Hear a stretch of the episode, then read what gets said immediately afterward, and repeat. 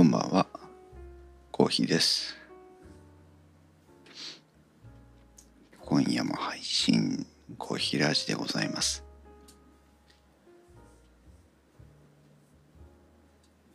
今日はね、久しぶりにあの、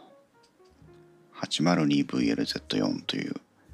えー電気屋ウォーカーを長く支えてくれています、マッキーの、マッキーという音響機器メーカーの、えーミキサーを使って、え音を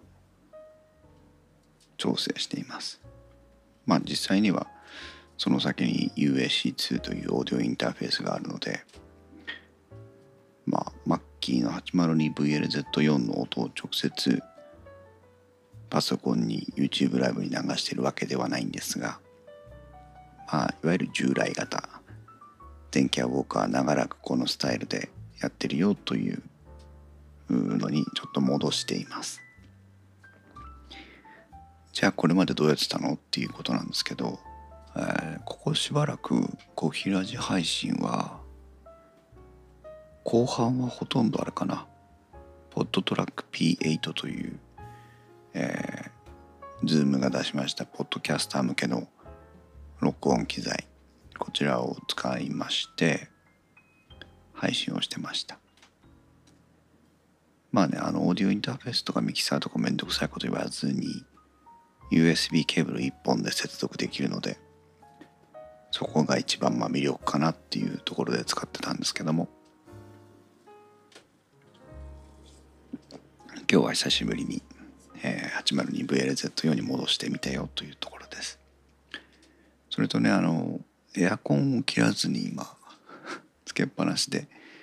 収録ていうかあの公開させてもらってます。申し訳ないです。私の頭の上で今エアコンが動いてるんですが。しかもねあのいわゆるなんていうの霜取り運転。室外機が寒くなって室外機に熱を送るために部屋が寒くなるという本末転倒な霜取り運転ですけども。霜取り運転中にあ終わったかな。なってまして。霜取り運転中はねなぜか部屋の中をあ結構な風量でかき回すというね無謀なことをやってくれるもんですから。余計にノイズが多かったという感じですけども。いかがでしょうか？ちゃんと聞こえているでしょうか？一応ねあのノイズリダクションのプラグインをリアルタイムでかけているのである程度の音は抑制できていると思うしダイナミックマイクなので、えーそれほど敏感にね部屋の環境を取るわけでもないですから大丈夫かなとは思ってるんですが明日自分で聞いてみてどうなってるかをちょっと確認したいなと思っています。12月も27日ですよ。皆さんクリスマスも終わりました。年の瀬ですね。もう仕事収まりました？私は明日明後日仕事納めです。明日は普通に出勤。まあ年末のね年、えー年末年始の業務があない時間もあるので多分駆け込みにいろんな処理があったりとかするのかなという心配をしてるんですがで明後日はまあ仕事納めの日なので大掃除とかもねやったりするので、まあ、仕事半分掃除半分という形になりそうですけども今年はねどこにも出かけられない雰囲気なので家にこもってねポッドキャスト配信でもするしかないのかなと思ったりもしてるんですが。どうでしょうね。まあちょっと前回太一くんのねあのまだポッドキャストでは配信してないんですけど、えー最後の2020年年忘れ電気屋ウォーカーを公開収録させてもらったんですがオーディオインターフェースが不調で非常に音質が悪かったのでまあオーディオインターフェースを新たに購入したという話を聞けばまあ可能ならこの年始休業中にもう一回ぐらいね配信をしたいなというふうにも思いますが。いいですよね。このマッキーの 802VLZ4 っていうのはミキサーオーディオのようなミキサーなんですけど、マイクプリアンプが、まあ、性能が良くてっていうか私は結構気に入っていて。いいマイクプリアンプを積んでるよっていうのもあるしあとはあのあパソコンの音？プレステ4の音？でほとんど稼働してませんけども Mac mini の音？それからこのマイクを全部まあミキサーなんで当然ですけどミックスできるんですよね。それが結構目的で使ってまして。ですから、まあ、パソコンの音を配信に混ぜてみたり、えー、マイクもマイクの音量をまあこういろいろ調整してみたりとか、えー、できるし配信がない時もプレステ4の BGM をかけながらパソコンでも音を流したりとかっていうのをやったりするので、まあ、そういう調整が手元でできるっていうのは非常にありがたいなという。入力系統も多いしね。あとねあのまあ便利なんですよ。ミックスマイナス的な音声をオーディオインターフェースに入力してるんですけどそのミックスマイナスみたいなのも簡単に作れるので私っていうか、えっと、物理的に 802VLZ4 に刺さったマイクの音だけを取り出して流す、えー、出力系統っていうのを作ったりしてるので結構ね便利なんですよね。うん、まあオーディオインターフェース機能はないので別にそれは用意しなきゃいけないんですがそんなそんなあ収録環境です。どうでしょうね今日はね。音きれいに聞こえてるでしょうか。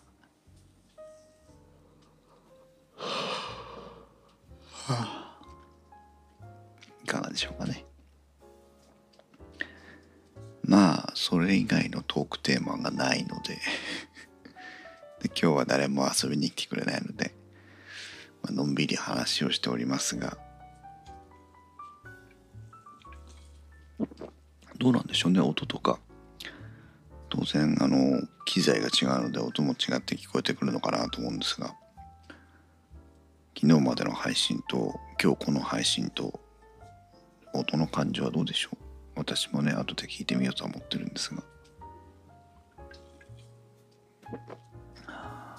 まあでもなんというか安心感があるよね。慣れ親しんできた環境ではあるので。ね。さて年末は何ができるかな？今日はねお部屋を少し片付けました。新しく照明を買ったりしたんでその照明の収納場所を整理したりまああとは結構私ね箱持ちなので購入した機材の箱とか全部取っとく派なので箱のねその占有面積が広いもんですから箱を整理したりいい加減いらないものはあのバラバラにして捨てたり、えー、してますだけね。してましたけどね。ある程度は片付いたんですが見た目は他人からは片付いたように見えないというね悲しい あのあるあるなんですが、うん、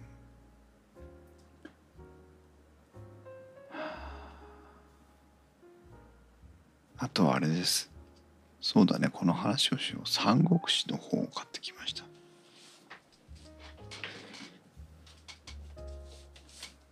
いしょ。私ね中国にも行ったことあるぐらいだから三国志とか当然知ってるでしょうぐらいの感じで思われるのかなと思ったり思わなかったりしてるんですが今までね何回も三国志には挑戦してるんですけど、えー、挫折を繰り返しておりまして全然読めない読めないの。うん、で今日たまたまね書店に行ったらえっ、ー、と「三国志」をねたった2巻の漫画で説明してくれるというのが 並んでまして思わず買ってみました蒼天航路とかさあの長い漫画はあるんですけど、えー、それも面倒くさいというので本当にあのあっという間に読み進められる漫画のやつでまずは一回ちょっと,、えーと、下地を作ってみようということで歴史巨編が面白いように理解できる漫画三国志劉備と諸葛孔明というね、まあ、1巻2巻の2巻ですけど、えー、これは1巻ですね飛鳥新社という出版社が出版しているもので、えー、2020年の12月10日に第1冊が発行されましたね。で2021年の1月2日に第3冊が発行というふうに書いておりますが、えー、これをとね読みましたちょっと読んだだけで、ね、もうねもう150ページぐらいまで 進むんですよね。でちょうど「曹操の野望1」というところまで読み進めましたよ。早い早い。桃園の誓い1、桃園の誓い2、黄金の乱1、黄金の乱2、官室の危機1、官室の危機2、曹操の野望1、曹操の野望2という、今ここまで来ましたね。で、もうこの一巻が終わる頃にはね、えー、孔明対周遊10万本の矢とかね、そこまでいっちゃいますね。うん。早いです。あの一つの輪が多分小説一冊一冊ってことはないか小説の一章ぐらいがね数ページで終わるので これはまあ買ってみてよかったかなというところですけどまあ全体像をねつかむにはいい感じかなという気がしてます。まあ少し三国志ね三国志みたいな歴史長編は、まあ、中国の中でも四字熟語生語と言ってありますが四字熟語に、えー、登場したりして結構ねあのいわゆる、えーと、聖書みたいな扱いだなというふうに私は思ってましてねいわゆるその、えー、文化的な知識ウィットに富む知識の裏付けが必要とする会話をしようと思った時に聖書を理解してるっていうことが結構その文脈の理解に大事なことだったりする場合があるわけですよあの欧米の文化では。それと同じように、えー、中国においては三国志も結構その会話を裏付けるその大事ないろんなこの言い回しだったり、えー、根拠が立脚している部分だったりするので、まあ、そういう意味でちょっと学んでおきたいなという気がしていたので買ってみたよという。高くもないんです。1冊1200円ぐらいでね2冊買ってきましたけど。まあこの年末年始というかまあ年末の間に読み切ってしまいそうですが少しね三国志の勉強もしてみたいなと。まあ三国志といえば我々ポッドキャスター界隈では彼女に三国志の話をしたら止まらなくなったんだがというねともさんとまやさんという2人のポッドキャスターさんが配信しているポッドキャスト番組がありますがあれはえっ、ー、とどなたが書いた小説か分かりませんけどまあ基準この小説というのを決めて、えー、それをこう毎回毎回1章か2章分ぐらいずつ読み進めてはえっ、ー、とあらすじ回とネタバレ回というやつを繰り返してるんだな。だ読み読む前にあらすじを聞いて読んだ後にネタバレを聞くっていう話らしいんですけど、うん、あの聞いてますけど今んとこ三国志の知識がゼロだからさ。あの聞いても全然ピンとこないんだけどさ。それが少しピンとくるようになるといいなというところですね。うん、そんなこんなの、うん、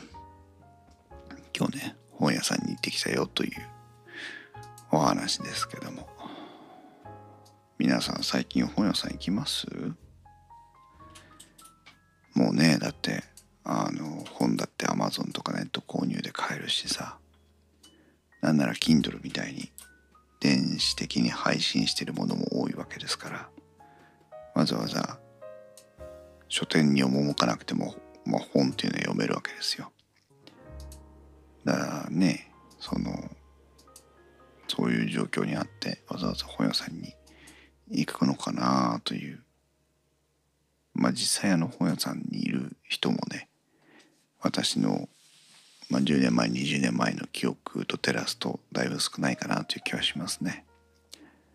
昔ね土曜日日曜日の本屋さんといえば相当に人がいたようなイメージがありますけど今となっては本当にまばらに人がいるぐらいでねちょっと寂しいなという思いもあるぐらいですけど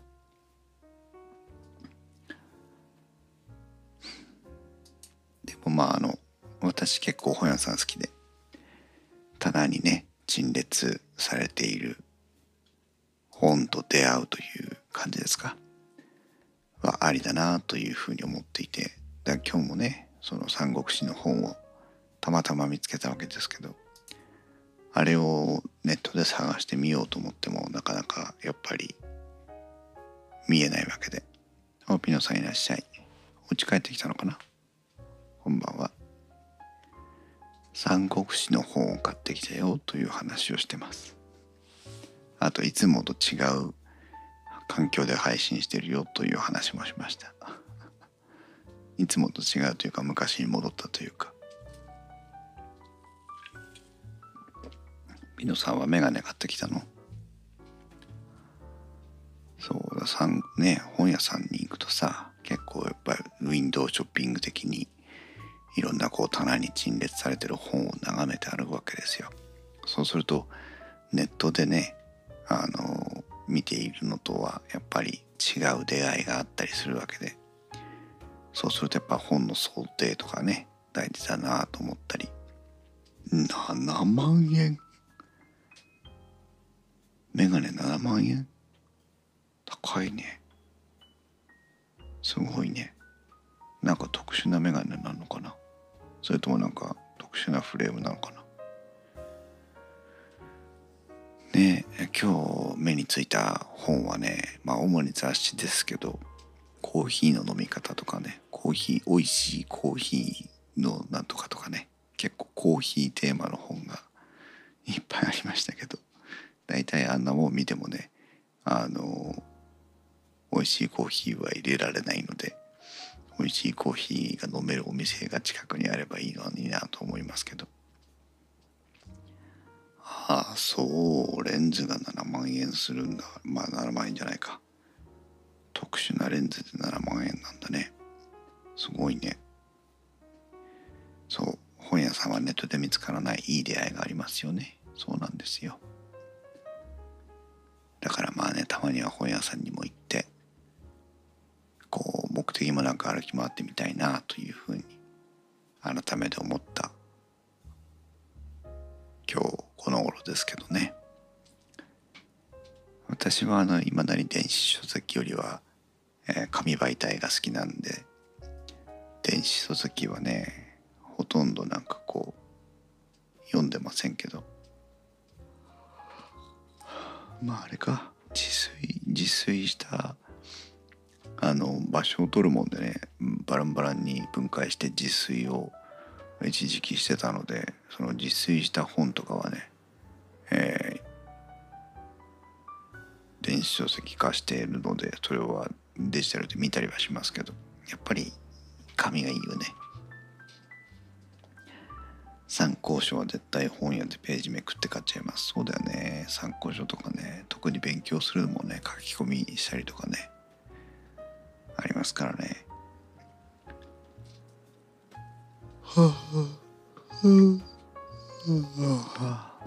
眠たい。はあ、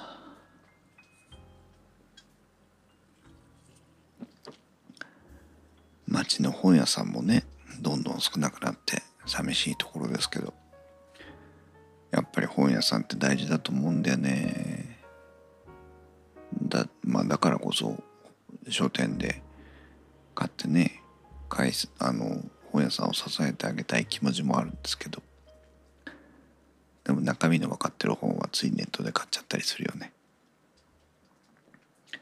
ピノさんは何？プレミアアフターエフェクトダヴィンチの本は4センチくらいになった。そうだよね。そうそう。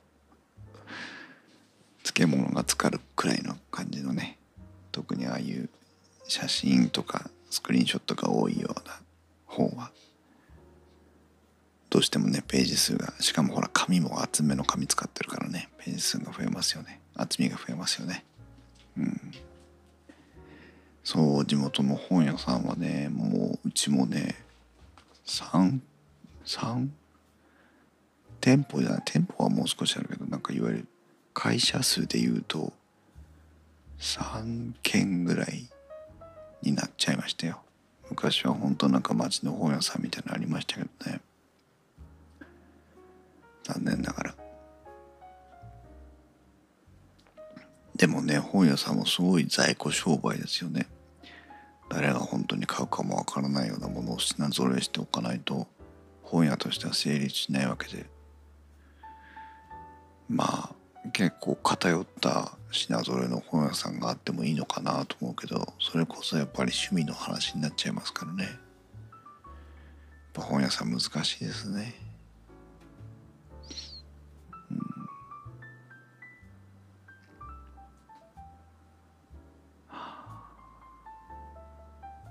まあね。本屋さん。出会いを求めて。行くと楽しい場所なので皆さんも支えてあげてください。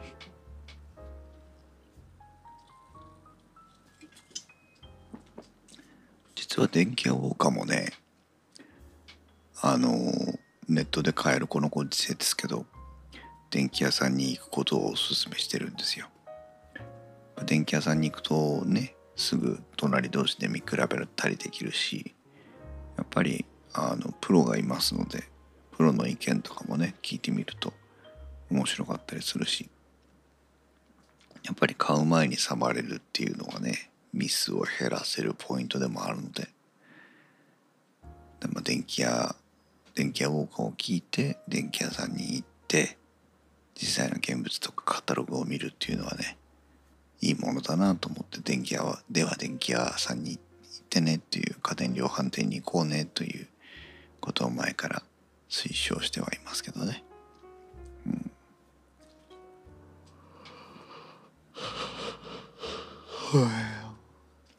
今日はお酒を飲んでいますよ。一番搾り糖質ゼロ。キリンビールですね。日本初糖質ゼロビールって書いてあるけど。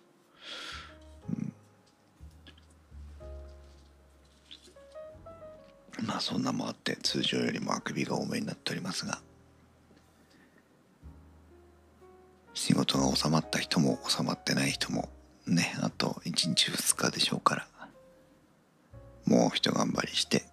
えー、まあ少しでもマシなね年末年始を迎えたいなと思いますがピノさんなに家電は絶対現物確認が必須です。でそう値引きもねしてます。電気屋ウォーカーでも値引きの話を何度かしたことがありますが明日もお仕事よ。明日明後日とお仕事です。ピノさんはもう収まった？